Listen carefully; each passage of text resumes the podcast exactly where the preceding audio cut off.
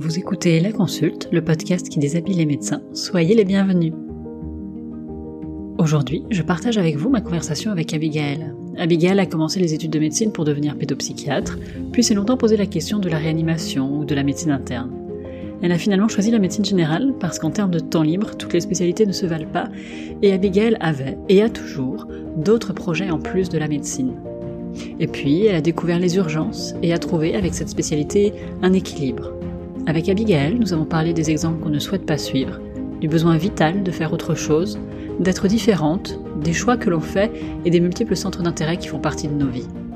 Dans l'épisode, Abigail évoque son projet musical, Les Soignantes, et depuis la date de l'enregistrement, ce projet grandit, grandit, et je vous invite à jeter un œil et une oreille à son travail. Je vous souhaite une très belle écoute en compagnie d'Abigail. Bonjour Abigail, bienvenue à la consulte.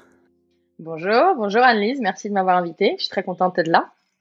Pour commencer, comme avec tous mes invités, je te laisse te présenter de la manière dont tu le souhaites. Ok, alors euh, je m'appelle Abigail, euh, j'ai 42 ans, je suis euh, médecin urgentiste depuis bah, pas mal d'années maintenant, c'est ma spécialité. j'ai d'abord été chef de clinique puis praticien hospitalier à l'hôpital Bichat, donc un hôpital de la PHP à Paris. Et depuis quelques années, euh, j'exerce euh, encore euh, les urgences à temps plein dans un hôpital privé à but non lucratif en banlieue parisienne, un hôpital qui s'appelle l'hôpital Saint-Camille. Et voilà. Et puis j'ai d'autres activités à côté qui me prennent énormément de temps et que je fais aussi de façon professionnelle. Et la première, c'est que je suis musicienne, chanteuse, et que je participe à plein de projets musicaux. Peut-être qu'on aura l'occasion d'en reparler puisque il y en a un qui s'appelle Les Soignantes. Donc voilà. Intéressant. J'espère qu'on aura le temps d'en reparler, mais je crois qu'on bah a beaucoup de choses à se dire. C'est clair. Euh, tu voulais faire quoi, toi, quand tu étais petite? Alors, euh, très tôt, j'ai voulu être euh, psychiatre. En fait, à la base, je, voulais être pédopsychiatre. C'était mon rêve de gosse parce que, alors c'est complètement lié à mon histoire familiale, parce que quand j'avais 10 ans, ma famille est devenue famille d'accueil. Et donc moi j'avais trois frères, trois petits frères. Et euh, tout à coup, euh, à partir de l'âge de 10 ans, euh, j'ai, il y a des enfants qui sont arrivés chez moi en famille d'accueil, qui sont devenus un peu comme des frères et sœurs pour moi, qui avaient des situations familiales extrêmement compliquées. Et mon rêve, c'était d'être pédopsychiatre et de m'occuper des gamins de la DAS. En fait, les gamins avec qui j'ai grandi, en fait. Et, et donc, j'étais vraiment passionnée par ça, vraiment ado je lisais euh, plein de bouquins de psychiatrie, j'étais euh, j'étais euh, folle de psychanalyse, de psychologie. j'étais vraiment j'étais vraiment fan de de Dolto, de Bettelheim, de Freud et tout ça. Et c'était vraiment ça. Moi, je me suis engagée en médecine pour être pédopsychiatre. Et, euh, et puis parallèlement, euh, j'ai fait un cursus de musique-études depuis toute petite, hein, depuis l'âge de 5-6 ans, euh, j'étais au conservatoire. Et donc il y a eu un moment où je voulais être pianiste parce que j'ai fait beaucoup beaucoup de piano. Et euh, l'autre rêve de gosse que que, que j'avais, c'était d'être écrivain. Et ça, j'ai toujours pas à renoncer, c'est encore en cours. Donc j'ai toujours eu plein de passions, mais à la base, le métier que je voulais faire, c'était pédopsychiatre. Et puis après, la vie m'a fait et les études de médecine m'ont fait un peu dévier parce que ça m'a fait découvrir euh, euh, ben, plein d'autres plein d'autres choses. Et puis du coup, je suis je suis sortie sortie de route un petit peu. Mais à la base, c'était ça, voilà. Donc, tu t'inscris en médecine pour devenir pédopsychiatre à 18 ans après le lycée Ouais. Est-ce que tu t'es posé la question à ce moment-là de poursuivre de manière professionnelle dans le monde de la musique? Alors non, euh, en fait, justement, j'étais à un stade de dégoût total et de rejet total de la musique parce qu'en fait, j'étais dans un cursus euh, extrêmement euh, sérieux. Donc j'étais en musique études, un peu l'équivalent de sport études, mais mais pour les gens qui font qui sont au conservatoire. Mais c'était très très corseté quoi. Donc je faisais du piano, de l'alto, du solfège, du déchiffrage, de la chorale classique, de l'orchestre, et j'en étais positivement dégoûtée en fait. Enfin voilà, ça c'est encore un autre sujet, mais euh, on va dire que le conservatoire, enfin j'ai redécouvert, j'ai découvert ce que c'était euh, l'improvisation, la création et tout, mais des années plus tard. Et c'est pas le conservatoire qui m'a donné ça. Justement, j'avais l'impression que ma créativité était complètement étouffée et que c'était euh, juste une espèce de discipline martiale. et donc non non, quand je quand je suis entrée en médecine, déjà je me suis dit que ce serait très très compliqué de gérer le concours de première année en plus de ce qu'on exigeait de moi en piano et en alto.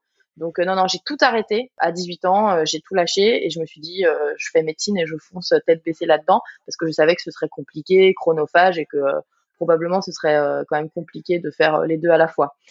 donc ça correspondait vraiment à un moment où non, j'avais plus envie de faire de musique du tout. Donc tu te lances dans les études de médecine, tu réussis ta première année et comment ça se passe ensuite, euh, les, la découverte des, des différentes euh, matières, des différentes spécialités, les stages? Comment tu abandonnes euh, ton objectif de devenir pédopsychiatre? Alors, il y a eu deux, deux mouvements un petit peu. Il y a eu la, le premier, c'est la découverte de la médecine somatique.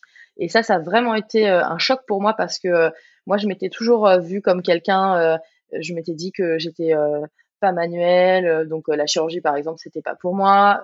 j'étais un petit peu douillette, facilement impressionnable, tout ça. Donc je m'étais dit c'est impossible pour moi de faire de la médecine somatique. Et mes premiers, mon premier stage de médecine en P2, c'était un stage de maladies infectieuses et tropicales. Et ce stage m'a vraiment bouleversée. En fait, j'étais, moi j'ai fait mes études à la Pitié-Salpêtrière et euh, donc il y avait encore beaucoup de patients qui étaient atteints de VIH euh, avec euh, avec beaucoup de complications, etc. Et, et j'ai vraiment découvert la médecine somatique à ce moment-là, et ça, ça a vraiment été un choc. Et je me suis dit, alors comme en plus en P2, euh, en fait, on n'y connaît rien en médecine, donc on sert absolument à rien. Et donc la seule chose que je pouvais faire, je l'ai raconté un petit peu parce que on en reparlera peut-être, mais je tiens une petite chronique sur Instagram où je parle justement de mes expériences euh, d'étudiante puis de médecin. Euh, la seule chose que je pouvais faire, en fait, c'était m'asseoir euh, à côté des patients et puis discuter avec eux, quoi. Et du coup, ça a été une expérience très très intense. Et je me suis dit, à l'issue de ce premier stage, que finalement, en faisant de la médecine somatique, quelle que soit la spécialité, hein, j'étais pas fixée sur les maladies infectieuses, ben peut-être que je pouvais à la fois soigner les corps et soigner les âmes si j'avais cette disons ce, goût pour la psychiatrie. Et, et, petit à petit je me suis dit hmm, peut-être qu'il y a quand même quelque chose à creuser de ce côté-là. Et le, le deuxième le deuxième mouvement ça a été un ça a été une sorte de, de dégoût en fait et de et de déception alors peut-être que justement parce que je j'en attendais trop, mais la première fois que j'ai fait un stage en psychiatrie, justement c'était en pédopsychiatrie, toujours à la Pitié-Salpêtrière, et c'est ça n'a pas du tout euh, correspondu à, euh, à ce que j'attendais. J'ai vu euh, des, des, enfants et des adolescents hospitalisés pendant des mois, un peu, j'avais l'impression qu'ils étaient un peu abandonnés à leur, à leur sort, qui, qui se passait pas grand chose. Le monde de la psychiatrie, c'est un monde quand même extrêmement rude et puis un peu maltraitant quoi envers les patients.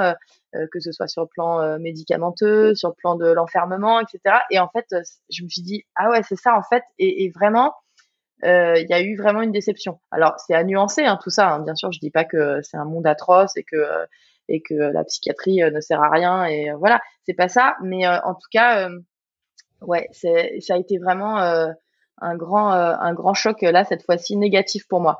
Et donc euh, petit à petit, euh, euh, au fur et à mesure des stages, j'ai fait beaucoup de stages en réanimation, en médecine interne et tout ça. Par contre, j'ai été j'étais vraiment fascinée par surtout par exemple par la réanimation et la médecine interne en particulier, parce que je trouvais qu'il fallait maîtriser une telle somme de connaissances euh, sur le plan de la physiologie, sur le plan de l'anatomie, de la pharmacologie, de, tout ça. Je, trouvais que c'était des, spécialités euh, intellectuellement galvanisantes. Et moi, c'est quelque chose qui me euh, qui me parle. Quoi, j'ai vraiment besoin de ça. En fait, j'ai besoin que euh, que ma curiosité intellectuelle euh, soit nourrie. J'ai besoin de de réfléchir, tout ça. Et et là, j'ai vraiment trouvé une sorte de terrain de jeu. Je me suis dit ça, c'est vraiment passionnant, quoi. Et du coup, petit à petit, j'ai un peu dévié et au moment de l'internat, euh, le, le, choix qui s'est posé, c'était vraiment ces deux spécialités, ces deux spécialités-là, réanimation et médecine interne. Mais il se trouve que à partir de la D2, euh, j'ai repris la musique parce que j'ai rencontré euh, mon ex, mon ex compagne maintenant, mais euh,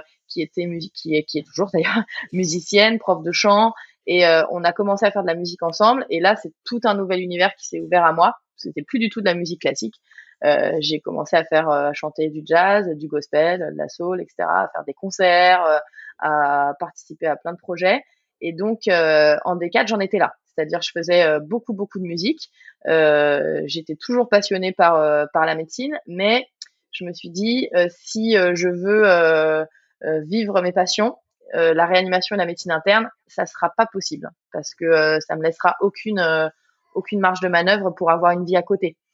Et ça, personne nous l'explique, hein, parce que on a toujours tendance à se dire que toutes les spécialités se valent, mais en fait, non, en termes de qualité de vie et de temps, etc., de temps libre, euh, c'est pas du tout la même chose. Donc en D4, j'ai été, j'ai passé le concours de l'internat, j'ai été classée, j'avais toutes, toutes les spécialités qui s'ouvraient à moi, et euh, j'ai eu euh, une micro hésitation, et finalement, je me suis dit, je vais prendre médecine générale à Paris parce que je suis bien classée en plus pour faire médecine générale à Paris. J'étais dans les premières à pouvoir le choisir, donc je me dis, je me suis dit, je vais avoir des stages euh, super. Et euh, la médecine générale, ça me permettra de réfléchir à ce que je veux faire après et surtout euh, de d'avoir une liberté d'exercice euh, qui me permettra euh, de mener à, bien les autres projets que j'ai et de vivre toutes les autres passions que j'ai à côté.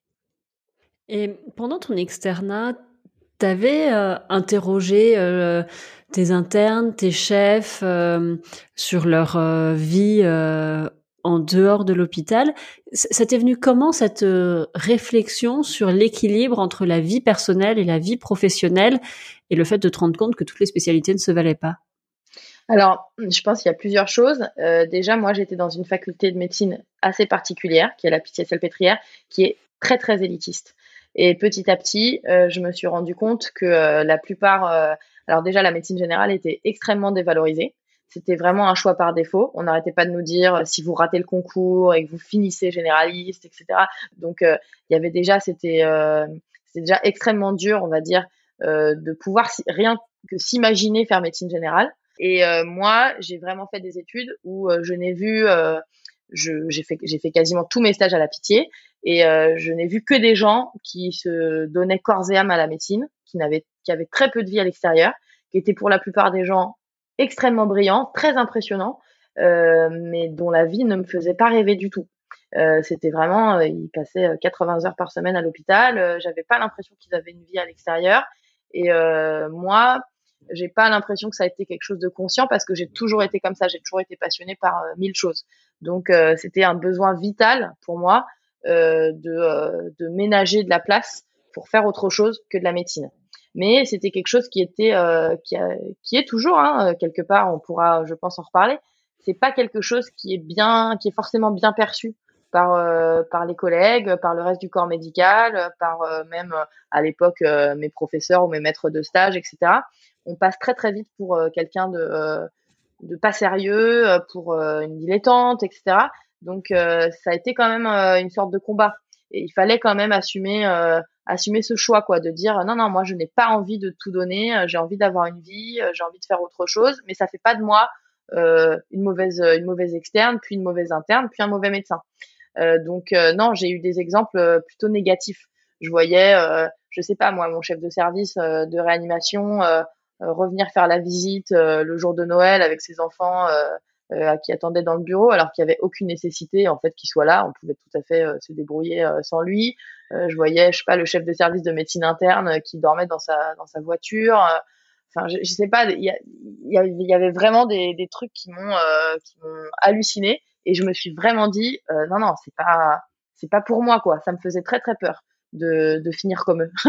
enfin, je sais pas si, si finir, c'est un peu, c'est horrible ce que je dis parce que peut-être que eux, c'est leur façon, euh, enfin voilà, c'est leur façon de d'exercer leur art, quoi. et, peut-être que eux, ils ne voient pas la vie autrement et probablement, hein, de toute façon, c'est des gens qui sont euh, qui sont passionnés, mais peut-être de façon plus monomaniaque que moi. Mais en tout cas, moi, très très vite, je me suis dit, c'est c'est pas pour moi. C'est sûr que c'est pas pour moi. Et euh, mais c'est très facile en fait de rentrer dans ce dans ce moule. On se laisse euh, porté euh, par euh, par euh, un peu l'instinct de compétition. c'était très très à la pitié, c'était c'était vraiment comme ça quoi. Il fallait fallait être le meilleur, euh, fallait euh, fallait être celui qui restait le plus tard, qui enchaînait le plus de gardes, etc.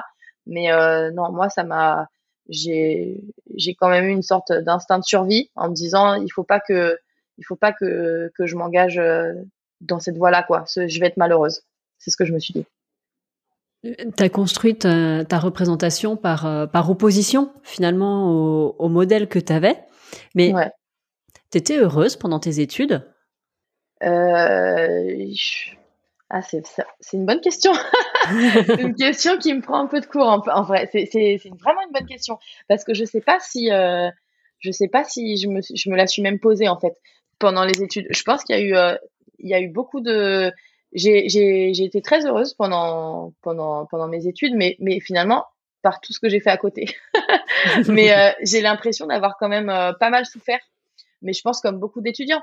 Euh, j'ai souffert de la, de la violence en fait, je trouve de la, de la confrontation à la mort, à la maladie, à, aux patients, au manque de sommeil, aux gardes, à tout ça, à la, à la violence aussi, hein, je trouve de, de certains, de certains chefs, de certains stages. Donc non, j'ai globalement trouvé ces études Mmh, ouais, assez violente. Et mais par contre, euh, la vie à l'extérieur m'a toujours, euh, m'a toujours euh, équilibrée.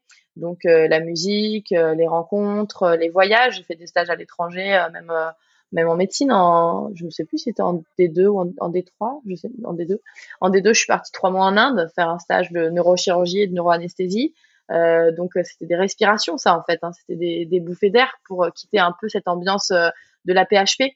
Euh, la PHP, c'est quand même un univers qui est très très particulier. Hein. Euh, tous les hôpitaux ont l'impression qu'ils sont le centre du monde, qu'ils sont, euh, enfin, notamment la, la pitié. J'y reviens parce que forcément, j'y ai passé six ans, donc donc je pense que je j'ai quand même mon mot à dire sur sur, sur sur cet hôpital. Mais vraiment, c'est un endroit où on a l'impression qu'on est qu'on est c'est l'alpha et l'oméga de la médecine quoi. Tout le monde se prend pour le centre du monde, tout le monde pense être le meilleur. C'est vraiment une ambiance extrêmement particulière. Et, euh, et voilà, c'est le, côté universitaire, euh, recherche, etc., qui est, c'est stimulant intellectuellement, mais je pense que ça peut être destructeur pour euh, pour l'équilibre euh, pour l'équilibre global quoi. Donc euh, oui, j'étais heureuse, mais j'ai trouvé ces études quand même extrêmement difficiles et j'ai trouvé que c'était aussi difficile d'être différente parce que moi j'avais l'impression d'être un peu pas, pas ostracisé, mais euh, mais euh, je j'avais du mal à rentrer dans ce moule en fait, dans ce moule de voilà où il faut juste foncer tête baissée, il faut absolument arriver premier. Euh, et et puis et puis il y a une autre un autre aspect qui est un peu dont on dont on n'a pas parlé, mais il y a aussi le côté un peu transfuge de classe. Et moi j'étais j'étais avec des gens qui sortaient tous d'Henri IV, de Louis le Grand, qui étaient quand même allez on va le dire il y avait quand même une majorité de Bourges. et moi, j'ai l'impression que j'étais un peu une des seules qui euh, qui venait de l'autre côté du périph, tu vois. Et même si j'étais pas, euh, euh, je viens pas d'un milieu euh, défavorisé, etc. Mais en tout cas, c'est sûr que je suis pas, euh, je suis pas une Bourge, une Bourge de Saint-Germain-des-Prés. Et ça aussi, ça a été quand même une sorte de de violence, quoi, de se faire un peu, c'était un peu l'élément exotique. Enfin, moi, je l'ai quand même ressenti, quoi. On il y avait très très peu de mixité sociale. Euh, euh c'était euh, ça aussi, c'est quand même quelque chose. Euh, c'est quand même quelque chose qui peut être mal, vécu, quoi. Donc, ouais, j'ai été heureuse, mais j'ai trouvé ces études quand même très difficiles. Et on arrive au moment où tu choisis de faire de la médecine générale à Paris. Mmh. Est-ce que pendant l'internat, tu te sens un peu plus à ta place? Comment ça se passe cet internat de, de médecine générale pour toi? Alors, déjà, ce qui, est, ce qui est quand même assez drôle quand j'y repense, c'est que j'ai choisi médecine générale sans savoir rien de la médecine générale. C'est-à-dire, je me suis juste dit, ça va être euh, le choix qui va me permettre justement d'avoir le plus de choix possible après pour euh, construire ma vie. Mais euh, pendant mon externat, j'avais jamais fait un stage de médecine générale. Je sais que maintenant c'est obligatoire, mais à mon époque ça l'était pas. Donc euh, je me suis euh, je me suis engouffrée de là dans, dans cet internat sans vraiment savoir euh, où j'allais. Et mes premiers stages ont quand même fortement ressemblé à mon externat parce que j'ai commencé par de la médecine interne à l'hôpital Foch à Suresnes, qui n'était pas un hôpital, c'est pas un CHU, mais ça y ressemble quand même fortement. Donc au départ, ça a été vraiment la même ambiance, c'est-à-dire on travaille 80 heures par semaine, on enchaîne 20 euh, jours, 20 euh, jours consécutifs à l'hôpital. Il n'y avait pas vraiment de repos compensateur, donc euh, le, le, premier semestre, ça ressemble très très fortement à ce que j'ai toujours connu, donc je vois pas trop trop de différence. Et puis c'est pas de la médecine générale, ça reste de la médecine interne, assez spécialisée, etc. Donc voilà. Et ça commence, disons que je commence quand même à dessiner un peu plus mon avenir en découvrant les gardes aux urgences, parce que pareil, chose étonnante alors que je suis urgentiste aujourd'hui, je n'avais jamais fait une garde aux urgences pendant mon externat, parce qu'on pouvait choisir entre les urgences, la réa et tout ça. Et donc moi, j'étais toujours passée en réanimation et jamais, j'avais jamais mis les pieds aux urgences pendant pendant mon externat. Donc je découvre les gardes aux urgences. J'adore. Euh, je sais pas. Je sais pas si c'est le travail de nuit, euh, le, rythme de travail, euh, le côté vraiment euh, confrontation directe, le fait de devoir trouver des solutions tout de suite. Je sais pas. Il y a plein, il y a quelque chose qui me parle là-dedans et je sais pas trop l'expliquer. Donc en deuxième semestre, je fais un stage, un semestre d'urgence et là. je sais pas si j'arrive à le formaliser de façon extrêmément claire, mais je me dis, je crois que j'ai envie de faire ça. Je, j'aime bien. Je trouve que c'est, il y a, j'arrive pas trop trop à savoir pourquoi. Peut-être qu'il y a, je pense qu'on choisit pas, évidemment, on choisit pas sa spécialité par hasard. Et euh, il y a aussi une question de caractère. Euh, et je pense que les urgentistes ont un profil euh, assez particulier. Et je, sens qu'il y a quelque chose là-dedans euh, qui est fait pour moi.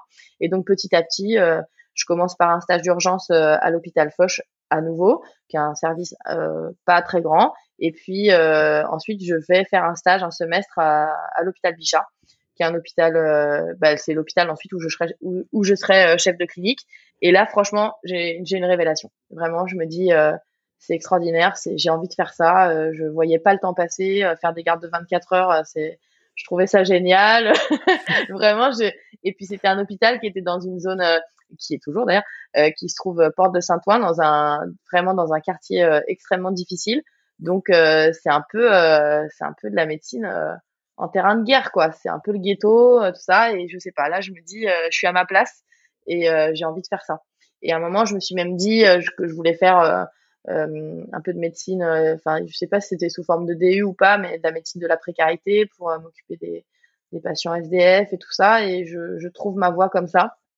Et ensuite, je poursuis, je poursuis mon internat dans dans l'idée d'être d'être urgentiste, puisque quand quand je passe en semestre à Bichat, on me dit euh, on va bientôt créer des postes de chef de clinique en médecine en médecine d'urgence qui n'existaient pas euh, avant. Et euh, on me propose à la fin de mon internat de retourner à Bichat et d'être chef de clinique et donc une des premières chefs de clinique aux urgences parce que ça n'existait pas avant, c'était pas une spécialité. Donc je m'inscris en desk de médecine d'urgence et puis à partir de là, je fais des stages de SAMU, de réanimation, d'urgence pédiatrique, un, un, stage de médecine générale qui ne me convainc pas de faire de la médecine générale. Je trouvais ça pas mal, mais c'était pas pour moi. Et puis ensuite, bah là, je, je, suis vraiment focalisée sur ça. Je me dis, euh, je vais faire urgentiste. Et puis après, j'ai pas dévié. Et même aujourd'hui, hein, je trouve ça toujours aussi aussi cool. Le côté euh, hospitalo-universitaire, c'était absolument pas euh, une volonté euh, forte de ta part d'emblée, c'est l'opportunité d'avoir ce poste de chef de clinique dans un service où tu étais passé en stage, où ça s'était bien passé, mmh. qui fait que tu te lances dans cette voie. Oui, alors je pense qu'il y a aussi une part de, de conditionnement, parce qu'en fait, euh, moi, j'ai jamais connu que le CHU. Je suis vraiment une créature de CHU, donc euh, pour moi, la médecine n'existait pas en dehors du CHU. Je, je, enfin, je n'avais jamais mis les pieds dans un hôpital plus petit. Euh, donc euh, pour moi, la médecine, ça se faisait que comme ça. Donc euh, j'ai même pas, je me suis même pas posé la question. Après, sur le volet plus de la recherche, euh, je savais que c'était pas quelque chose qui me, enfin, je me voyais pas me lancer, me lancer là-dedans, faire une thèse de science et tout ça. c'est sûr que alors à l'époque, il n'y avait pas besoin de, de, faire une thèse de science pour être chef de clinique, ni de faire un truc en particulier. Donc j'aimais beaucoup le côté enseignement, enseigner aux étudiants à la fac ou même ou en stage quoi, aux internes, aux externes et tout ça. Ça, je trouvais ça super. Donc ce volet-là, on va dire du clinical, me plaisait beaucoup. Le volet recherche, j'étais pas j'étais pas formée, j'avais pas trop l'intention de, de le faire. Et puis euh, voilà, je me suis juste dit que par contre, ce que j'aime dans le dans le CHU, c'est l'émulation intellectuelle. Les staffs, euh, le côté, le fait qu'on est toujours obligé d'actualiser nos connaissances, euh, le fait qu'on soit toujours, bah, quand il y a des internes et des externes, bah, il faut rester au niveau aussi. Et donc on s'endort jamais. Et puis on est quand même au contact de gens qui sont euh, qui sont quand même euh, dans dans la majorité des cas brillants, très pointus dans leur domaine. Et ça c'est quand même je trouve que c'est quand même une, une, richesse quoi. Donc le côté euh, le côté stimulation intellectuelle, c'est ça qui me plaît dans le au CHU quoi. Mais après euh, voilà, il y a y a du bon, il y a du mauvais quoi, ça c'est sûr. Et c'est pas mal de, de, voir aussi un petit peu que il peut y avoir des petits euh, des, des, des, hôpitaux plus petits, un peu moins prestigieux. Mais voilà où les gens se la pètent pas et en fait ils font de la très bonne médecine aussi. ça j'ai mis du temps à le découvrir quoi parce que j'étais complètement conditionnée. Et quand tu fais cette découverte des urgences et que tu te rends compte que ça te plaît, que tu es à ta place, ouais.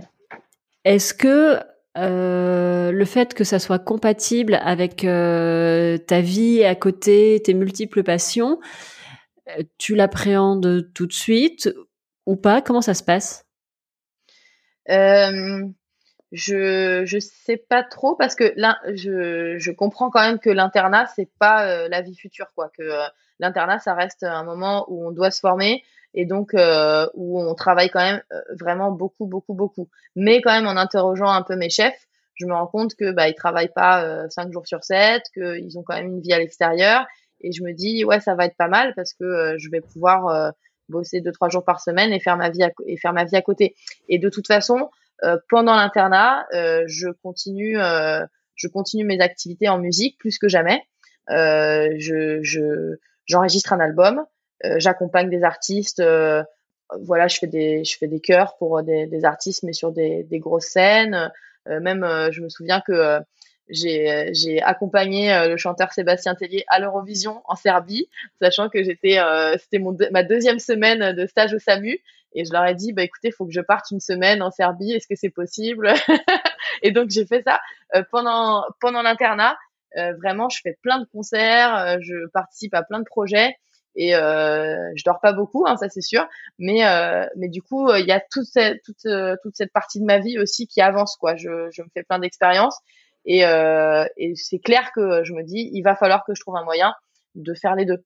Et, euh, et, puis ça se dessine petit à petit. Mais je, bon, il y a quand même un moment pendant l'internat où quand on est en stage de réanimation, qu'on doit en plus faire sa thèse, préparer le desk de médecine d'urgence et tout, où euh, c'est parfois un peu compliqué. Mais ça m'est arrivé de faire 24 heures de garde, de sortir et puis euh, d'aller en studio toute la journée euh, pour écrire pour quelqu'un ou pour enregistrer, etc. Donc je sais pas, en fait, ça s'est fait naturellement parce que euh, parce que voilà, je j'avançais dans ma vie professionnelle et ma vie professionnelle c'était à la fois la musique et euh, et la médecine.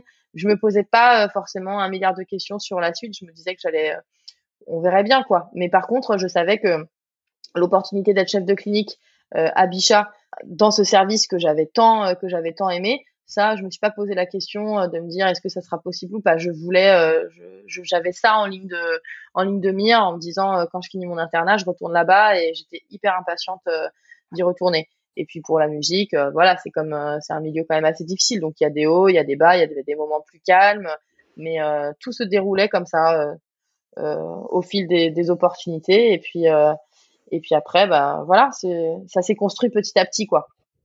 Donc, tu as construit euh, en parallèle ta carrière professionnelle et ton internat et tu as participé à des projets euh, dans le monde de la musique, euh, des projets qui, qui, te faisaient vibrer. Et est-ce qu'il y a eu des choix à faire entre les deux? Et hum, est-ce qu'il y a eu de la frustration à cause de ces choix? Ouais, c'est pas Enfin, oui, c'est jamais facile. Bah forcément, il y a des moments où je me suis dit euh, ce serait bien de pouvoir faire de la musique toute la journée. Évidemment, je pense que dès qu'on a une activité artistique, on aurait envie, euh, c'est comme pour l'écriture, quoi. On se dit, euh, on aimerait bien s'isoler à la campagne, dans une maison pendant six mois, un an, avec rien d'autre à penser que que de penser à son art. Donc oui, forcément, je me disais, je me disais souvent, si j'avais plus de temps, j'avancerais plus en musique. Ça c'est c'est clair. Mais je savais aussi que c'était un, enfin pour m'y être pour m'y être euh, frotté, euh, voilà, de façon, euh, voilà, je suis vraiment rentrée dedans et j'ai vu aussi que c'était extrêmement difficile et j'avais quand même cette présence d'esprit de me dire c'est pas mal quand même d'avoir un métier à côté plutôt que de compter sur la musique parce que je voyais un peu tous mes copains musiciens galérer, être quand même dans une certaine précarité, dans une il y a beaucoup d'incertitudes, on fait beaucoup de promesses qui sont pas tenues et globalement c'est pas à part si on a beaucoup de beaucoup de chance hein, mais euh, on vit pas forcément très très bien hein, de, de, la musique. Donc euh, non, euh, je me disais aussi que c'était une chance euh, d'être d'être médecin, déjà parce que j'adorais ça, mais aussi parce que ça me donnait une stabilité financière qui me permettait en musique de ne faire que des choses que, que j'aimais, qui me plaisaient. Mais par contre, voilà, le corollaire et le côté un peu négatif, c'est que j'avais pas forcément énormément de temps à consacrer à la musique, en tout cas moins que ce que j'aurais ce que j'aurais aimé. Mais voilà, c'est une sorte de c'est une sorte euh, d'équilibre à trouver. C'est pas toujours facile. Donc oui, il y a de la frustration. Et après, sur le sur le versant de la médecine. Justement, je trouve que le fait d'être aux urgences, c'était un endroit où on me jugeait pas. Euh, alors que si j'avais été interniste ou, euh, chirurgienne, par exemple, je pense que ça aurait été euh, plus difficile euh, de, de, pouvoir dire, écoutez, moi, j'ai pas envie de faire 100 heures par semaine parce que j'ai un concert, parce que je fais ceci, parce que j'ai une tournée ou que sais-je. Donc, mais les, les urgences, c'était un endroit où, où voilà, on, on, était autorisé à être à être des personnes dans toutes, euh, enfin des êtres un peu euh, avec plein de dimensions, avec une vie à l'extérieur. Euh, il y avait plein de gens qui ont aux urgences, il y a des gens qui qui travaillent à mi-temps ou même à 25% et qui à côté font plein d'autres choses, qui font du rapatriement sanitaire, qui font, euh, je sais pas, du SAMU, de la médecine générale, des remplacements, qui partent à l'étranger travailler, etc. Donc c'était c'était un univers qui était vachement plus bienveillant pour les profils comme le mien. Si on reprend le fil de ton parcours, euh, tu as ce poste de chef de clinique, ensuite tu prends un poste de PH euh, Ouais, c'est ça. Ben, en fait, euh, du coup, après, euh, après le clinica, je, reste, je reste à Bichat. Et puis, voilà, j'ai un poste de, de PHC le temps de le temps que, que je passe le concours de, de PH. Et puis après, oui, oui, je, je reste PH à Bichat parce que c'est vraiment un service qui, où je me sens euh, vraiment chez moi quoi. C'était comme une c'était comme une famille. On était unis un peu dans la galère, mais euh, c'était vraiment un endroit où euh, où je me sentais extrêmement bien. J'étais très très très attachée à ce service, attachée à mes collègues, attachée au chef au chef de service. C'était vraiment c'était comme une comme une deuxième famille quoi. Donc la question se posait pas. Je me suis dit je vais être PH à la PHP jusqu'à ce que je comprenne que euh, ben qu'en fait euh, à la PHP on gagne pas très très bien sa vie et qu'il y a d'autres endroits en fait où on peut gagner, on peut faire à peu près la même chose et gagner bien mieux sa vie et quand on vit dans une ville comme Paris euh, malheureusement euh, c'est des choses qui euh, qui ont leur importance voilà t'as quitté la PHP pour des raisons financières clairement oui pas pas pour d'autres raisons si je suis totalement honnête en fait un de mes collègues euh, de Bichat a pris euh, un poste de chef de service dans l'hôpital euh, où je travaille actuellement. Et donc, il s'y est installé. Et c'est donc c'est un hôpital privé à but non lucratif. Donc, pour les patients, ça change rien. C'est-à-dire que ils viennent, ils peuvent ne, même pas avoir de prise en charge sociale. Enfin, je veux dire, ça reste l'équivalent du public. Mais par contre, la gestion de l'hôpital est privée. Et donc, il s'installe dans, ce, dans cette chefferie de service. Et puis, il savait que alors moi, du coup, euh, je commençais à goûter un petit peu à l'intérim, etc. Donc je voyais bien que sur le plan de la rémunération, il y avait quelque chose qui n'allait pas. En tout cas, il y avait vraiment d'énormes disparités entre ce qu'on proposait à la PHP, avec euh, quand même des évolutions de salaire qui sont euh, assez minables hein, au fur et à mesure du temps. Quoi, je veux dire, tous les deux, trois, quatre ans, on gagne quelques dizaines, quelques centaines d'euros en plus. Enfin, c'est vraiment pas, c'est vraiment pas fou. Et bah, ce qu'on pouvait gagner, soit en faisant de l'intérim, soit en étant dans le privé, tout ça. Donc euh, du coup, euh, il s'installe et puis il voit que moi je suis un petit peu dans un questionnement de me dire est-ce que je pars, est-ce que je reste, euh, est-ce que je reste à Bichat et puis je fais des gardes d'intérim à côté. Donc à un moment, du coup, il m'appelle et il me dit écoute, viens, viens voir, je je te fais une simulation de salaire, je te montre un petit peu le service et puis tu vas voir, regarde si tu t'y retrouves. Et en fait, pour être totalement transparente, je suis passée du simple au double en fait de salaire. Donc c'est, je veux dire, c'est c'est imparable. C'est très très difficile de, de, résister à ça. Donc ça a été quand même, euh, ça a été un déchirement. Euh, J'avais pas du tout envie de, de quitter euh, de quitter Bija parce que clairement mon cœur est resté là-bas. Mais euh, ben forcément, euh, c'est des choses auxquelles on doit penser. J'ai en 2012 mon fils naît. Je vis toujours à Paris, qui est quand même une ville extrêmement chère. Euh, j'ai envie de, lui donner le meilleur, euh, j'ai envie de, voyager, euh, d'être bien logé, enfin des choses qui rien, que la question du logement à Paris, elle est tellement épineuse, même quand on est médecin, euh, c'est pas pas facile. Donc du coup, euh, je me dis bah il y a, y, y a un choix à faire quoi. Et donc euh, je quitte je quitte Bichat pour aller dans dans cet hôpital qui est un bon hôpital. Hein. Par contre, je je dis pas que j'y ai pas trouvé mon compte c'est un hôpital qui est beaucoup plus raisonnable en termes de, en termes de taille. On connaît un peu tout le monde, le plateau technique est bon, les rapports avec les spécialistes sont bons. Donc, euh, je découvre, euh, découvre aussi ce que c'est qu'un hôpital et pas un hôpital à taille humaine, pas une énorme machine quoi. Donc ça c'est c'est quand même pas mal. Et puis bah voilà, ça je je peux pas dire le contraire. Hein. C'était vraiment un choix financier avant tout. Moi, il y a une question que que je me pose quand je t'écoute, c'est que il y a tous ces projets à côté qui sont indispensables à ta vie. Mmh pourquoi tu restes à temps plein? Ah, ça c'est une bonne question. Bah en fait, j'ai jamais eu l'impression que le fait d'être à temps plein m'empêchait de m'empêchait de de faire ma vie. Parce que temps plein aux urgences, en fait, euh, c'était 39 euh, heures par semaine avec euh, des heures sup, etc. Alors à la PHP, pas tout à fait. Hein, je pense que le temps de travail était pas tout à fait calculé comme ça. Mais comme j'essaie de regrouper au maximum mes, heures, du coup, je faisais pas mal de gardes de 24 heures et tout. Donc, je bossais deux, trois jours dans la semaine. C'est toujours ce que je fais maintenant. Hein. Je bossais deux, trois jours dans la semaine. Et puis, le reste du temps, je faisais ma vie. Et du coup, le fait d'être temps plein me permettait quand même d'avoir un salaire très confortable. Et c'est ça qui me permettait euh, du coup d'avoir une qualité de vie euh, euh, et puis de, faire le reste de mes activités. Donc même en étant temps plein, bah, j'ai pu faire l'école. Bah, ça, on n'en a pas parlé, mais moi j'ai fait l'école à la maison à mon fils depuis toujours. Donc là, ça va s'arrêter parce qu'il va rentrer au collège. Donc on s'était dit jusqu'à la fin de, de, la primaire. Donc je je lui ai fait l'école à la maison, on a fait beaucoup de voyages, j'ai continué à faire de la musique, un peu moins quand j'ai eu mon fils parce que je me suis vraiment consacrée à, à son éducation. J'étais vraiment passionnée par euh, par ça, par le fait de lui faire découvrir euh, découvrir le monde, euh, m'occuper vraiment de voilà lui faire l'école, faire plein de choses avec lui.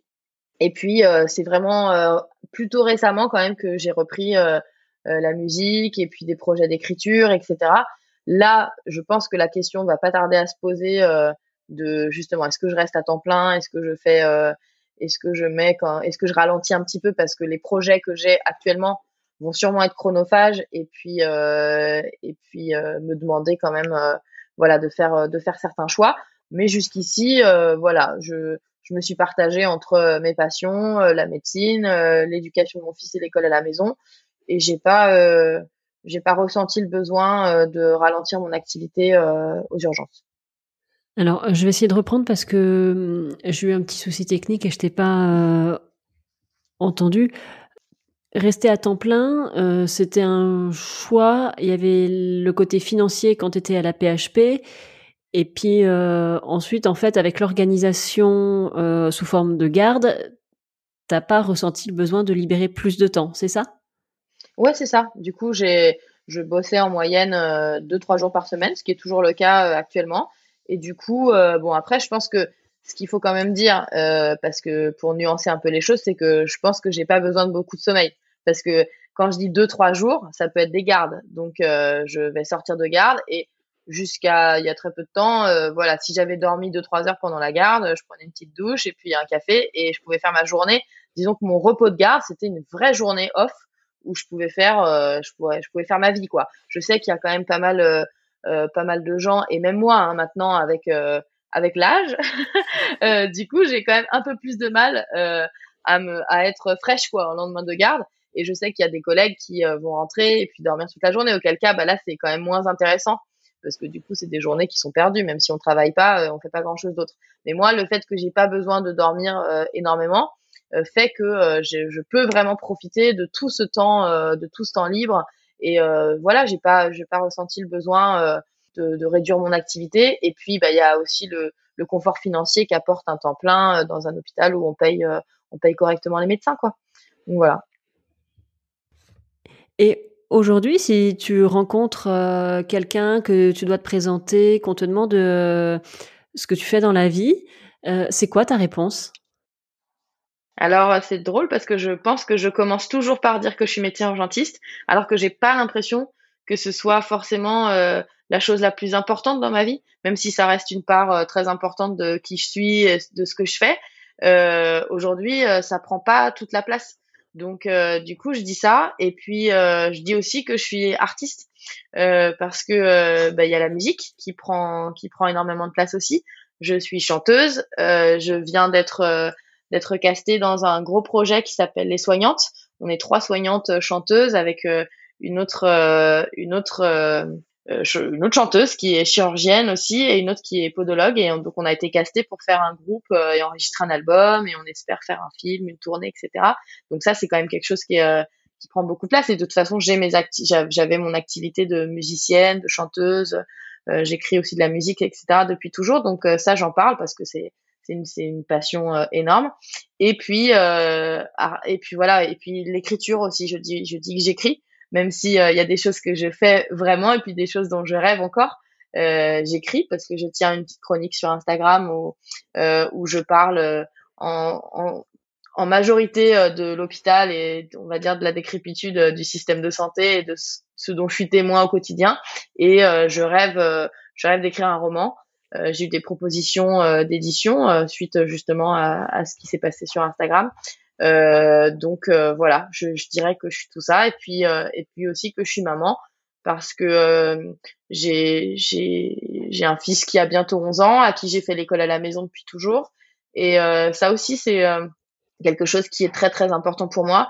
Et ça aussi ça a été aussi une une vie un petit peu atypique quelque chose qu'il a fallu inventer avec avec euh, beaucoup de beaucoup de joie et puis euh, euh, voilà c'est un peu de fatigue aussi mais mais ça aussi c'est un truc qui fait qui, fait partie intégrante de moi la maternité et, et le fait le fait d'avoir fait l'école à la maison aussi. C'est c'est quand même un choix qui m'a qui nous a un peu décalé décalé du monde et ça a été une expérience très très intense dans ton discours, euh, j'entends que la médecine euh, nourrit tes activités euh, créatives, tes projets d'artiste.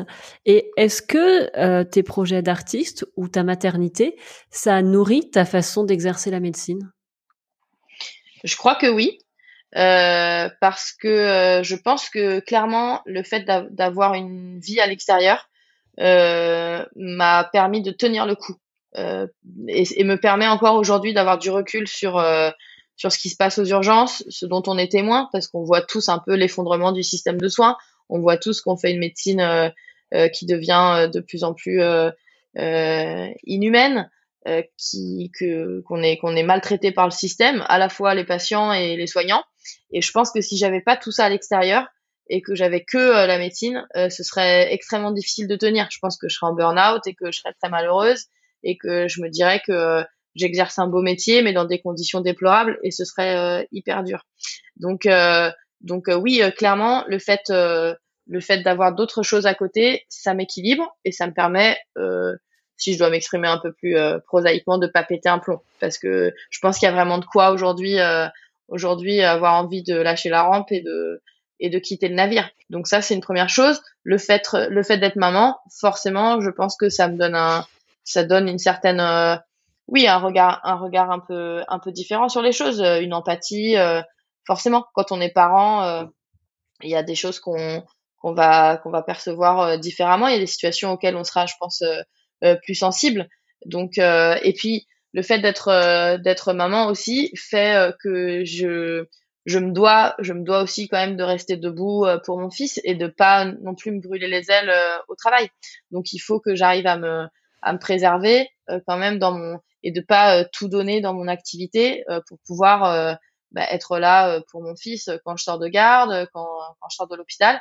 Euh, il s'agit pas d'être une loque humaine qui rentre, qui se couche toute la journée ou ou qui ne, enfin voilà, c'est disons qu'il y a il y a quand même une obligation ouais de de rester debout quoi et et de trouver un équilibre pour que pour pour pour pouvoir être juste présente pour sa famille, pour ses proches et puis présente à soi-même aussi. Ça, c'est quelque chose euh, qu'on nous apprend pas, mais euh, mais moi, ça me semble fondamental. Et en tout cas, c'est quelque chose euh, que sur lequel j'ai jamais transigé, quoi. C'est-à-dire jamais je me suis dit l'hôpital va tout me prendre et je lui donnerai tout. C'est pas possible. Donc voilà. Du coup, je crois que j'ai même oublié quelle était ta question initiale. en général, c'est plutôt bon signe, je trouve. C'est que c'est que tu avais des choses à raconter. Alors, tu vois, moi j'ai des j'ai des préjugés sur les médecins urgentistes, il faut bien le dire. Et euh, pour moi, un, un médecin urgentiste, euh, c'est quelqu'un d'aigri et qui euh, soit va à peu près bien parce que il fait 12 milliards d'autres choses à côté, euh, soit il va à peu près bien parce que il se défoule sur euh, tous ses collègues et ses patients et c'est une horrible personne. Alors évidemment, je grossis un peu le trait, mais est-ce que toi, tu, tu rentres dans une de ces catégories ou vraiment est-ce que j'ai un gros préjugé et être médecin urgentiste, c'est pas être aigri? Euh, non, je pense, enfin, non, moi, moi, je me reconnais pas du tout euh, dans cette définition. Euh, ce que je trouve beau avec la médecine d'urgence, c'est que c'est vraiment une spécialité très jeune. Et euh, du coup, euh, bah, c'est le, on sait que le desk existe depuis peu, et maintenant le DES de médecine d'urgence est encore plus, est encore plus récent. Et pour moi, c'est une spécialité où il y a tout à faire. Donc, par exemple, en termes de recherche universitaire, il y a plein de, il y a un vivier de patients énorme vu le flux de patients qui passent tous les jours aux urgences.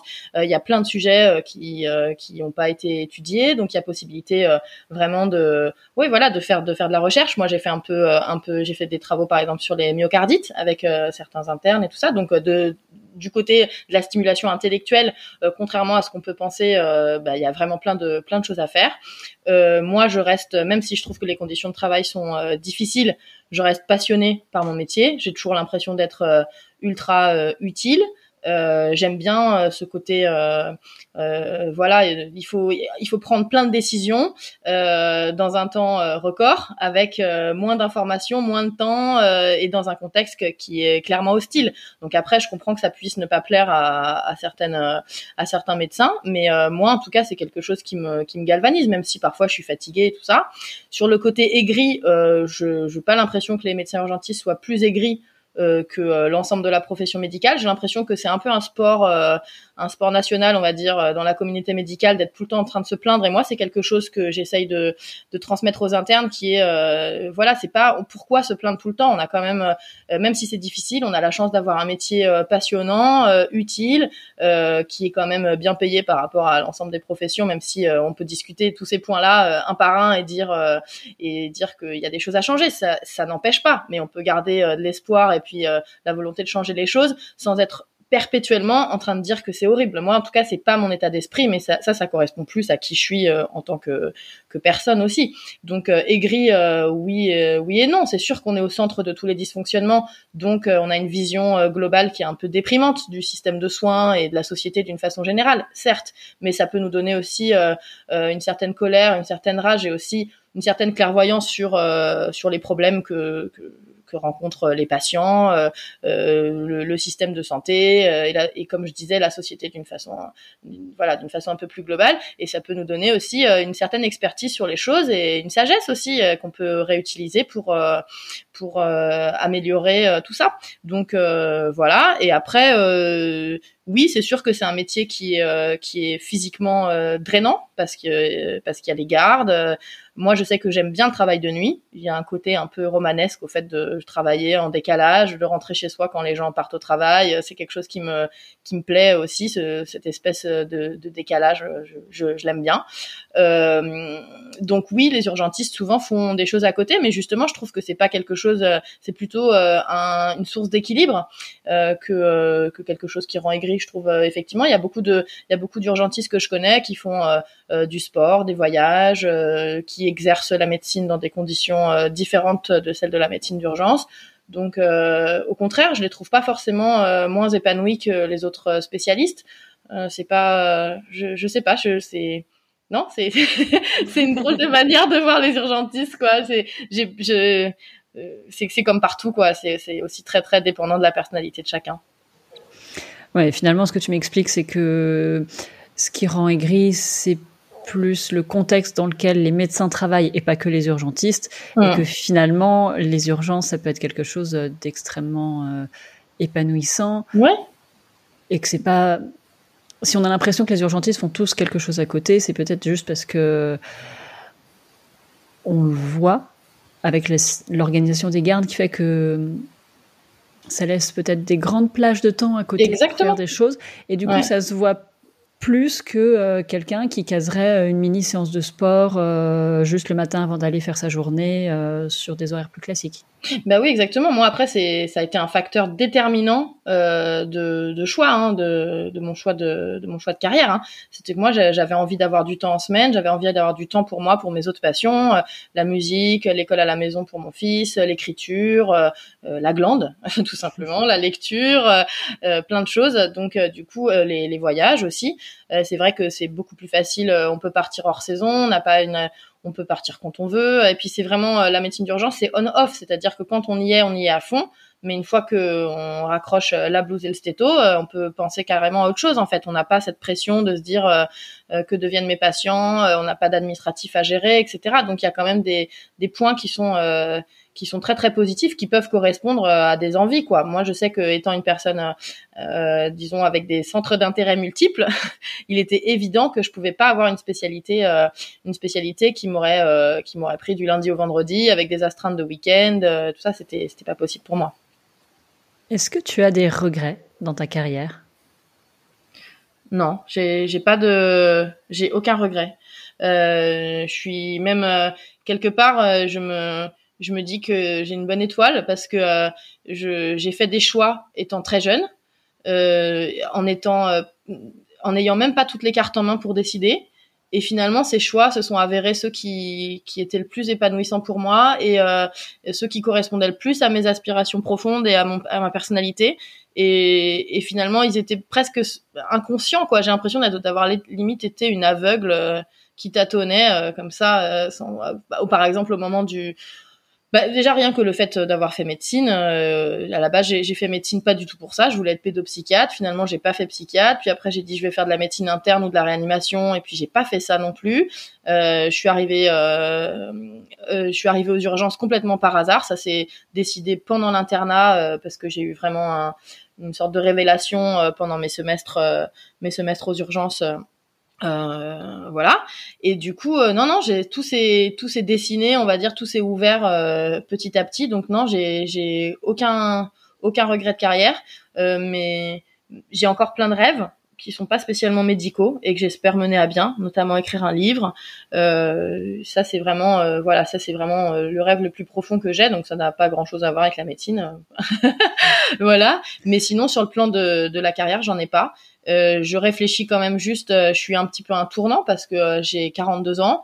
Je me suis jamais arrêtée, à part quand j'ai eu mon fils, donc j'ai eu un congé maternité classique, un tout petit peu étendu, mais pas trop. Donc je fais des urgences à temps plein depuis 2009, avec des, un nombre de gardes quand même soutenu. Euh, j'ai jamais relâché la pression, jamais relâché le rythme, tout ça. Donc là, je suis plutôt en phase de, de, réflexion parce que ma vie, euh, que ce soit ma vie personnelle, ma vie professionnelle, ma vie artistique et créative, tout est en train de changer, tout a changé déjà.